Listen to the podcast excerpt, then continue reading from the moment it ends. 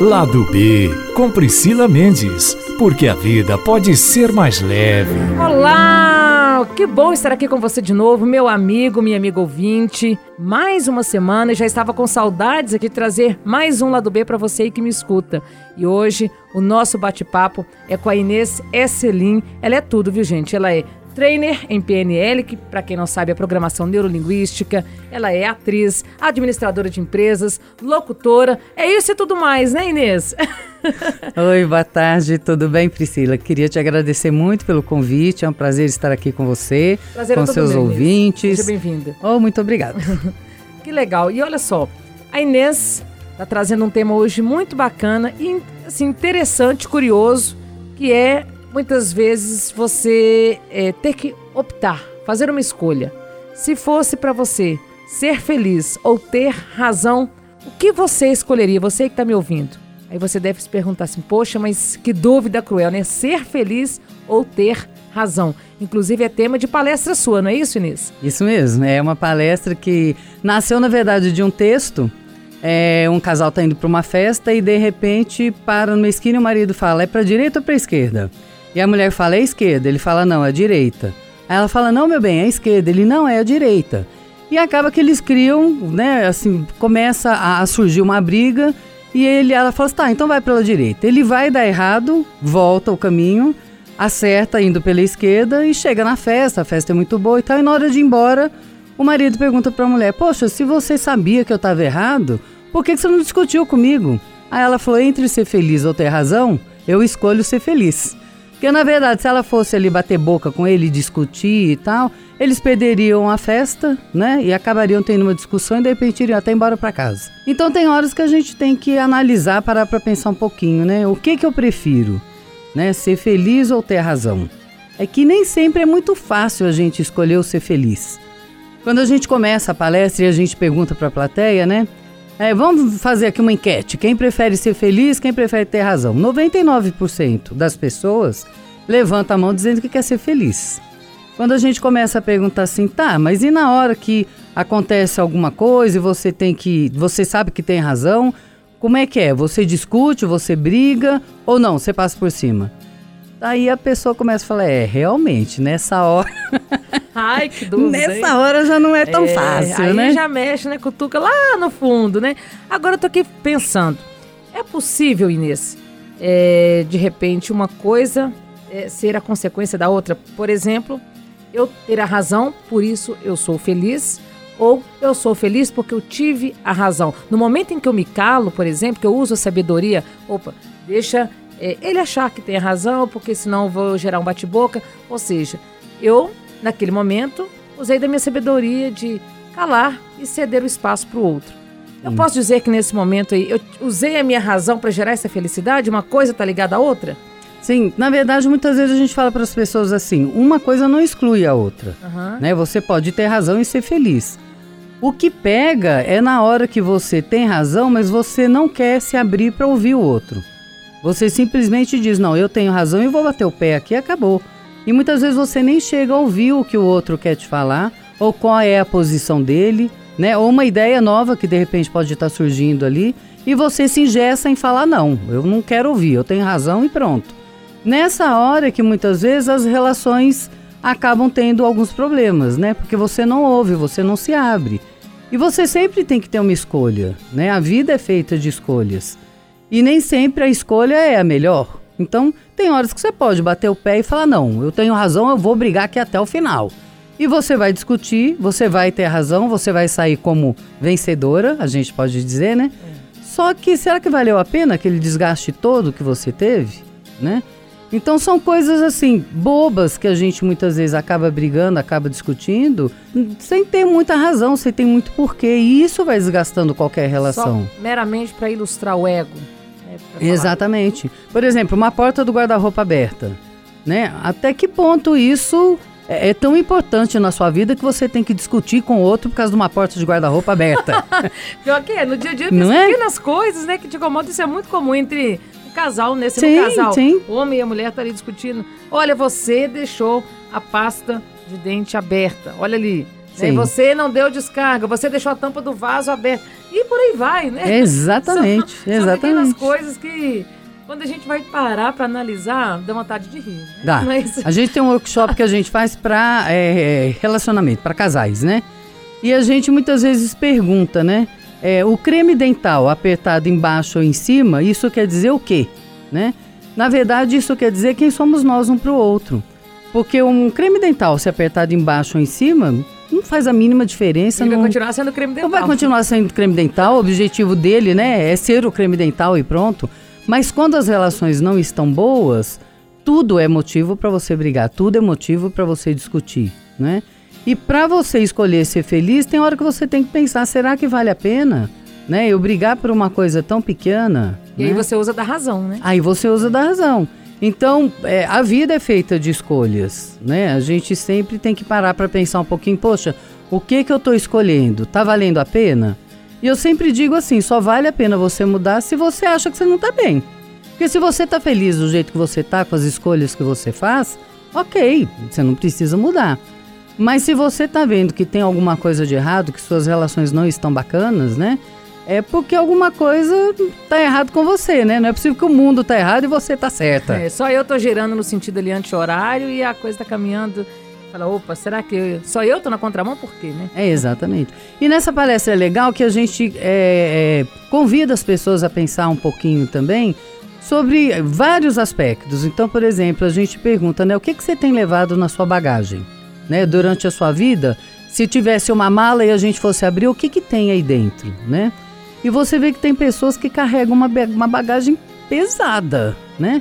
São coisas que ela escolheu ou que ela viveu decisões que ela tomou há 10, 20 anos atrás e que ela até hoje se cobra por ter tomado aquela decisão. Né? Ela fica carregando aquele peso, né? em vez dela falar, poxa, isso tem que ficar lá no passado. Eu quero é. ser feliz daqui para frente. Tem, tem gente que tem essa mania de remoer o passado. Sim. Todos os dias não viver o presente, não sentir o presente, sim trazer o passado à tona. Todos os dias aquilo traz uma amargura, né? Principalmente com um passado que é marcado por lembranças não tão boas, não tão positivas, né, Inês? É, mas a gente tem que pensar que a vida é feita disso, né? A vida é feita de escolhas, de erros e acertos, Sim. né? Tudo traz um crescimento. Tudo traz um crescimento se você olhar pelo lado de que um erro também vai te trazer um crescimento. Se você é aquela pessoa que não pode errar, que é perfeccionista, né, que qualquer coisinha que sai errado você acaba com você, né? dificilmente você vai conseguir ser feliz, porque você vai passar a vida se cobrando por todos os seus erros. Por outro lado, se você fala, poxa, ali eu pisei na bola, ali não foi legal, aquela escolha não foi bacana. Poxa, da próxima vez eu vou escolher diferente, né? Você começa a ter uma análise mais leve da sua vida.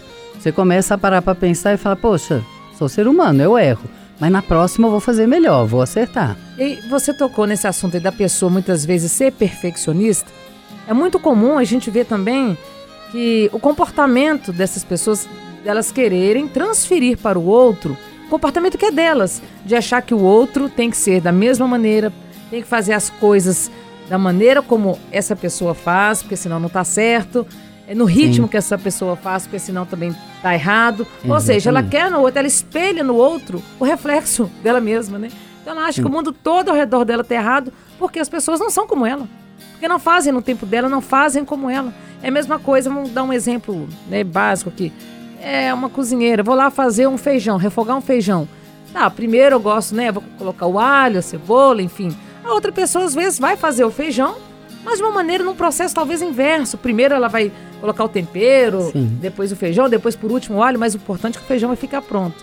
E a gente nem sempre consegue ver por esse outro ângulo né? e achar que a gente está certo, que o outro fez errado. Não importa o final, o produto final. O que importa é o meio, né? Sim. Como ele foi produzido, como foi feito. Isso incomoda essas pessoas perfeccionistas. Né? Olha que legal isso que você está falando, né? De repente você perde a oportunidade de comer um belo feijão de uma outra pessoa se você deixar ela fazer do jeito dela. É. Né? Você perde a oportunidade de experienciar muitas coisas porque você quer que seja só do seu jeito. E quando você abre mão dessa razão, desse poder, de tudo que você faz está certo, você começa a experienciar outras coisas, você começa a, a dividir mais com as pessoas, você começa a ver que existem outras maneiras de fazer e aí que você começa a aprender, aí que você cresce. Né? Trocar experiências. Se você não troca experiência com outro, se o tempo todo você acha que só o que você faz é que tá certo, você não vai aprender, né? Seu mundo vai ficar muito restrito. Então, quanto mais você se abre, né, para experimentar e tal, às vezes realmente não fica bom. Às vezes o seu feijão vai ficar muito melhor que o outro. Até porque você é perfeccionista e acha que o seu é, é o máximo. Então pode ser que você ache que o seu vai é. ser maravilhoso. Uhum. Aconteceu uma coisa interessante, é algum tempo atrás. É, de manhã, quando a gente vai comer fruta em casa e tal, é eu, para picar fruta, dois mil, tô lá, tic, pico e pronto. E meu marido, ele pica a fruta assim, milétrica, milimetricamente, bonitinho, quadradinho. Simétrico. É, simétrico, todo arrumadinho e tal. E as visitas, quando vão em casa e vêm, falam, nossa, isso que é picar fruta e tarará. E muitas vezes eu ficava assim, poxa vida, né? Elogiaram ele, mas nem falaram da minha fruta e tal.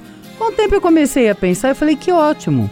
Ele vai pra cozinha, ele pica a fruta, eu faço outra coisa, eu sento, né? Eu fico é, conversando com as pessoas e vou comer a fruta. da maneira como ele pica Olha a fruta que maravilha. Dele, você vai ser feliz. Não é? No seu tempo ele é um pouquinho ocioso, né? Agora se eu falo não, né? Ele demora muito, deixa eu pegar a fruta aqui, deixa eu picar e tarará, eu, eu vou acabar criando uma animosidade, a gente vai acabar discutindo por uma coisa boba, né? E deixa ele fazer, ficou tão mais bonitinho do jeito que ele fez, não ficou? Então a gente também abre mão desse poder, né, de falar o outro pode fazer melhor do que eu, né? A gente não é bom em tudo. Tem coisas que você é bom, tem coisas que você tem que aprender com o outro que é melhor do que você. E, é, e a gente é possível, né, as pessoas colocarem isso em prática, não só na vida delas, assim, em casa, na vida conjugal, com os filhos, mas também principalmente a gente percebe essa dificuldade muitas vezes de convivência, de ceder, é, da empatia, né, de colocar-se no lugar do outro também nas relações é, profissionais, nas hum. empresas, o colega de trabalho, a gente achar que você faz melhor do que o outro, que o que o outro faz não tá bom, que não serve. E isso precisa ser um pouco mais valorizado, né? Essa, essa relação mútua mesmo, né? Para gerar uma convivência, né? Sim. Porque senão não tem convivência. É, e no trabalho é interessante porque é, às vezes você aprende muito mais com uma pessoa muito mais jovem que você, que tem menos experiência, ainda mais no mundo de hoje, dessa tecnologia doida e tal. Você pega meninos de 19, 20 anos que te dão um banho, né? E se você não, não, não estiver aberto, com a cabeça aberta para aprender e para buscar e para ver o que, que eles fazem, o que, que eles têm para te ensinar, você se fecha no seu mundo e não aprende, né? Então, e às vezes esses essa turma mais nova que está vindo, às vezes eles te trazem algumas ideias que você fala, putz, nunca ia pensar numa coisa dessa, olha que legal, né? Olha que coisa bacana, por quê? Eles têm menos medo de errar. É verdade. não falou, é? Agora eles vão assim, eles estão com tanta sede de aprender e de fazer que eles vêm, trazem as ideias e você é que vai decidir se você vai matar isso ali no ninho, né? Porque quando ele vem, se ele começa a te trazer ideias, você já começa a falar que não, que não pode, que daquele jeito não dá, que não é desse jeito que é feito nessa empresa, né? Ele começa a parar de trazer as sugestões, as ideias e você vai ficar sempre daquele tamanho sempre engessado. Sempre engessado. Tem um molde que não pode ser quebrado aquele modelo. É, tem, a gente vê muito isso mesmo, né?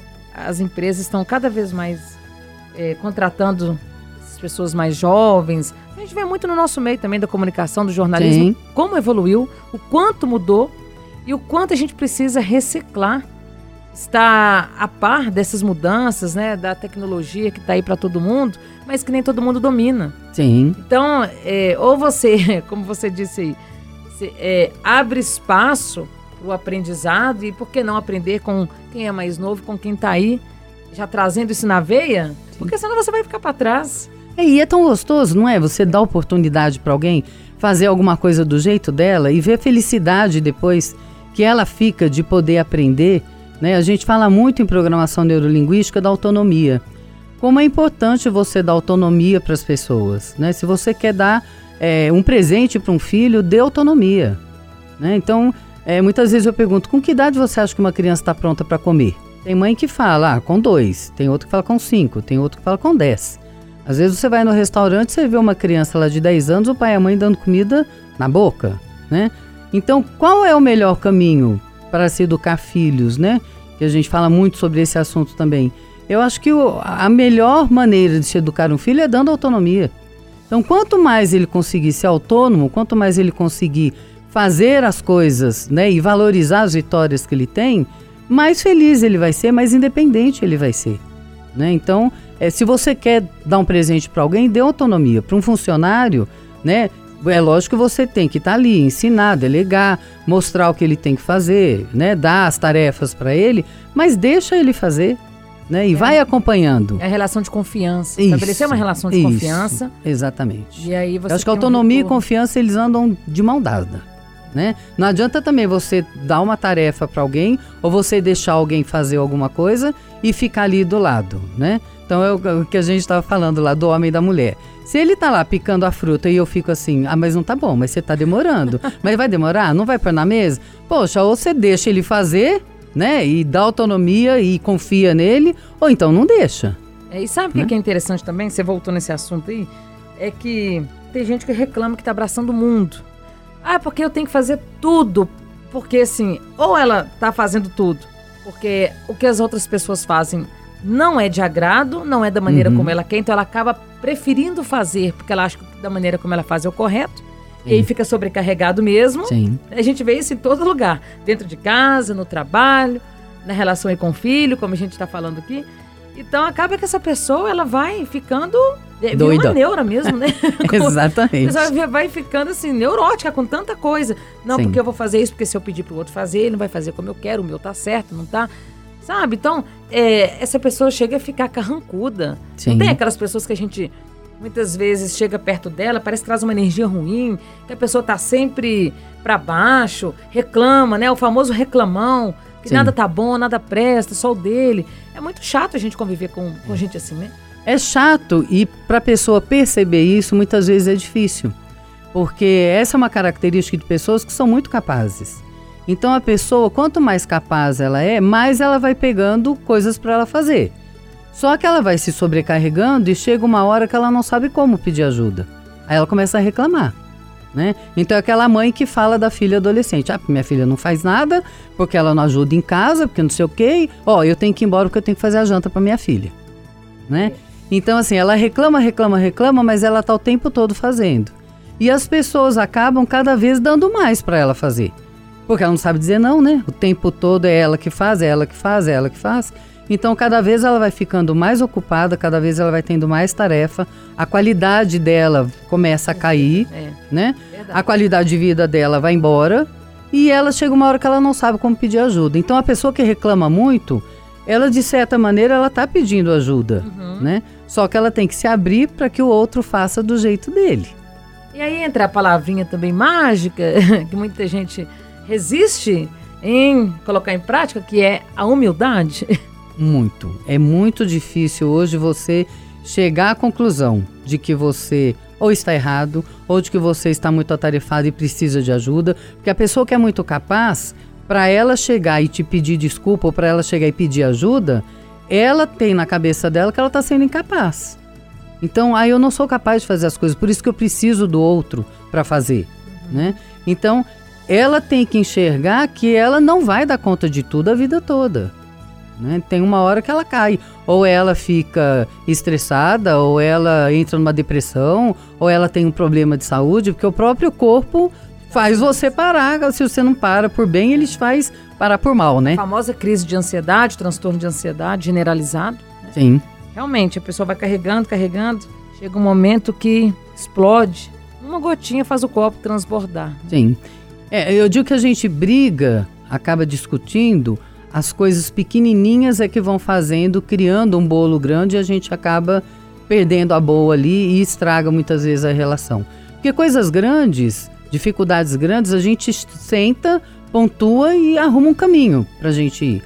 Mas o dia a dia, isso é que vai desgastando, né? Então a gente fala muito também de você valorizar as suas conquistas, né? O que, que você vem conseguindo ao longo da vida? Porque existe aquela pessoa que para para analisar hoje, olha para trás e olha tudo que ela fez de errado. Né? Puxa, quando eu tinha 15 anos, eu fiz não sei o que, não sei o que. Nossa, quando eu tinha 20 anos, aconteceu isso, isso e isso. Em vez dela buscar e falar, poxa, de lá para cá, qual foi a minha caminhada? Né? O que, que eu aprendi? O, o, quanto que eu cresci? E o quanto que eu ainda posso melhorar? Né? Tem gente que fica ali pensando, é, batendo na mesma tecla. Eu caí, quantas vezes eu caí, como eu caí, mas esquece de, de lembrar, poxa, quantas vezes eu me levantei da queda. Sim. Quantas vezes eu fui vitoriosa, né? Quantas coisas eu conquistei, né? É, eu gosto de lembrar que o meu primeiro carro foi um Fusquinha. E eu era assim doida pra ter um carro, porque eu andava no 1506, aquele vermelhão, uhum, nem sei se ainda existe aqui ele. E assim, eu ficava muito brava, porque era 10 horas da noite, o ônibus não parava e eu falava: um dia eu vou ter um carro. Um dia eu vou conseguir um carro. Me planejei e comprei um Fusquinha. E uma das minhas maiores conquistas foi passar com esse Fusquinha do lado do 1506, dar tchau pro motorista e falar: agora eu tenho meu carro, entendeu? Olha, me lembrou uma história até parecida minha também aqui, que eu. Gente, é tão bom a gente recordar essas coisas é, que a gente é fala, olha para trás, a gente acha que o momento da gente não tá tão bom, mas quando a gente olha para trás, a gente fala, poxa, tá bem melhor do que antes, né? Isso. E aí, eu lembro que eu ainda era estagiária aqui na Rádio Tatiaia, não tinha ônibus direto saía ali do bairro Silveira, de Nova Floresta, vinha para cá. Uhum. E para ir para a faculdade, no UNBH, tinha que descer a pé. E aí a gente passa por um caminho aqui que não é tão agradável, porque tem muito Sim. usuário de droga, enfim, então eu ficava com medo. Perigoso também. Perigoso. Alguns colegas às vezes desciam junto, mas nem sempre eu conseguia companhia. E quando chovia, ai, ai, ai, para pegar aquela chuva. Então, é. tinha um papelão que já ficava ali na portaria. é, já era gente, companheiro. Eu pegava aquele papelão, saía daqui correndo, desesperada para estudar à noite. Ele pegava o papelão, colocava na cabeça. E eu falava, gente, eu vou chegar molhada, que nem um pinto molhado na sala. E aí eu chegava, até pegava a jaqueta da Itatiaia, cobria assim, ia com papelão na cabeça. Eu tinha o Ronaldão aqui, operador também, descíamos aqui com papelão na cabeça. E aí eu falava assim, um dia, aí eu pensei da mesma coisa, um dia eu não vou andar a pé aqui mais, eu vou arrumar um carrinho Sim. aqui, porque não tem condições. E aí, logo que eu fui é, contratada, aí juntei um dinheirinho, já estava juntando dinheirinho há algum tempo para isso. E aí eu comprei aquele uninho, né? Que o pessoal fala o ninho caixinha, né? O caixote. Bela conquista, é. né? Falei, opa, tô indo bem, hein? Da caixa, do pedaço da caixa, o ninho caixinha, que o caixotinho já tá melhorando. Então eu vinha toda feliz. Direção hidráulica nem existia naquele carro, né? Uhum. Então eu falava, e eu ia feliz mesmo assim. Eu falava, poxa, pelo menos eu tô fazendo exercício de braço aqui, olha. então. Vou ficar sarada. É, vou ficar sarada. Porque assim, a gente tem que olhar para essas coisas e falar assim, o é. quanto que eu evolui, o quanto que eu cresci. Mas olha só que legal, Priscila. Olha você contando, né? É, ouve você falando. É, olha a diferença que é uma pessoa quando conta as suas conquistas de maneira suave, de maneira leve, de maneira gostosa, é? Uhum. Outra pessoa poderia estar falando assim: nossa, na época que eu era estagiária, eu saía daqui e ficava encharcada, eu saía molhada. Eu passava frio, que vergonha chegar na faculdade toda molhada. Então, olha como é diferente. É, você que escolhe como é que você vai querer representar as coisas que você viveu. Como você vai relatar a sua história. Como você como vai relatar? Você quer ser pesado? Você vai trazer. Você quer que seja triste, pesaroso, né? É assim que vai ser. E é isso que você vai construir na sua cabeça, né? Então, você é as suas escolhas e você é as suas representações. Inês, fala um pouquinho pra gente da sua palestra. Ah, sim. É, quem quiser acompanhar, saber mais sobre você, sobre o seu trabalho, deixa também sim. o contato nas oh, redes sociais. Então, a gente tem um canal no YouTube, é ineseselim.treinamentos. Essa palestra vai acontecer agora em dezembro. Os ingressos a pessoa pode adquirir pelo Simpla. Quando de dezembro? É dia 4 de dezembro. Tá? Então a gente é, já disponibilizou lá no Simpla, quem tiver interesse pode entrar lá. E todas as nossas palestras e tal, a gente trabalha muito é, cuidando das relações. Então a gente fala muito sobre pais e filhos, fala sobre relações entre casais, fala sobre vendas, liderança. Então é bem, bem amplo aí a, a parte que a gente trabalha. Então a gente gosta de trabalhar com relações onde a gente pode mexer para melhorar um tiquinho, é lá que nós estamos. Ah, é bom demais. É isso que o mundo está precisando, não é? Isso é, mesmo. E aí, eu, para finalizar aqui, já novamente te agradeço por estar aqui oh. conosco. Foi um bate-papo muito legal, muito para cima. Espero que tenha trazido conhecimento, agregado valores para quem está nos ouvindo. Ah, eu também espero, agradeço demais o convite, foi muito gostoso mesmo, muito foi bom. Muito bom e numa próxima oportunidade espero trazê-la aqui novamente. Nesse. Estarei à disposição. E aí, para finalizar aqui, eu já fiz a minha reflexão aqui, espero que você que está me ouvindo também tenha feito a sua, mas eu acho que eu vou querer abraçar as duas questões. Entre escolher ser feliz e ter razão, eu quero os dois, tá? Por quê? Porque eu acho que se eu for feliz, é porque em algum momento eu tive razão. E aí eu pude ceder espaço ao outro, olhar para o outro, é, ser humilde e usando da minha razão e nem sempre da emoção, eu consigo chegar nesse caminho da felicidade. Isso aí, muito bem, ótima reflexão. Gente, o lado B vai ficando por aqui. Encontro vocês na próxima quinta-feira. Um beijo, toda a minha gratidão e até lá. Itacast. Aqui o papo continua.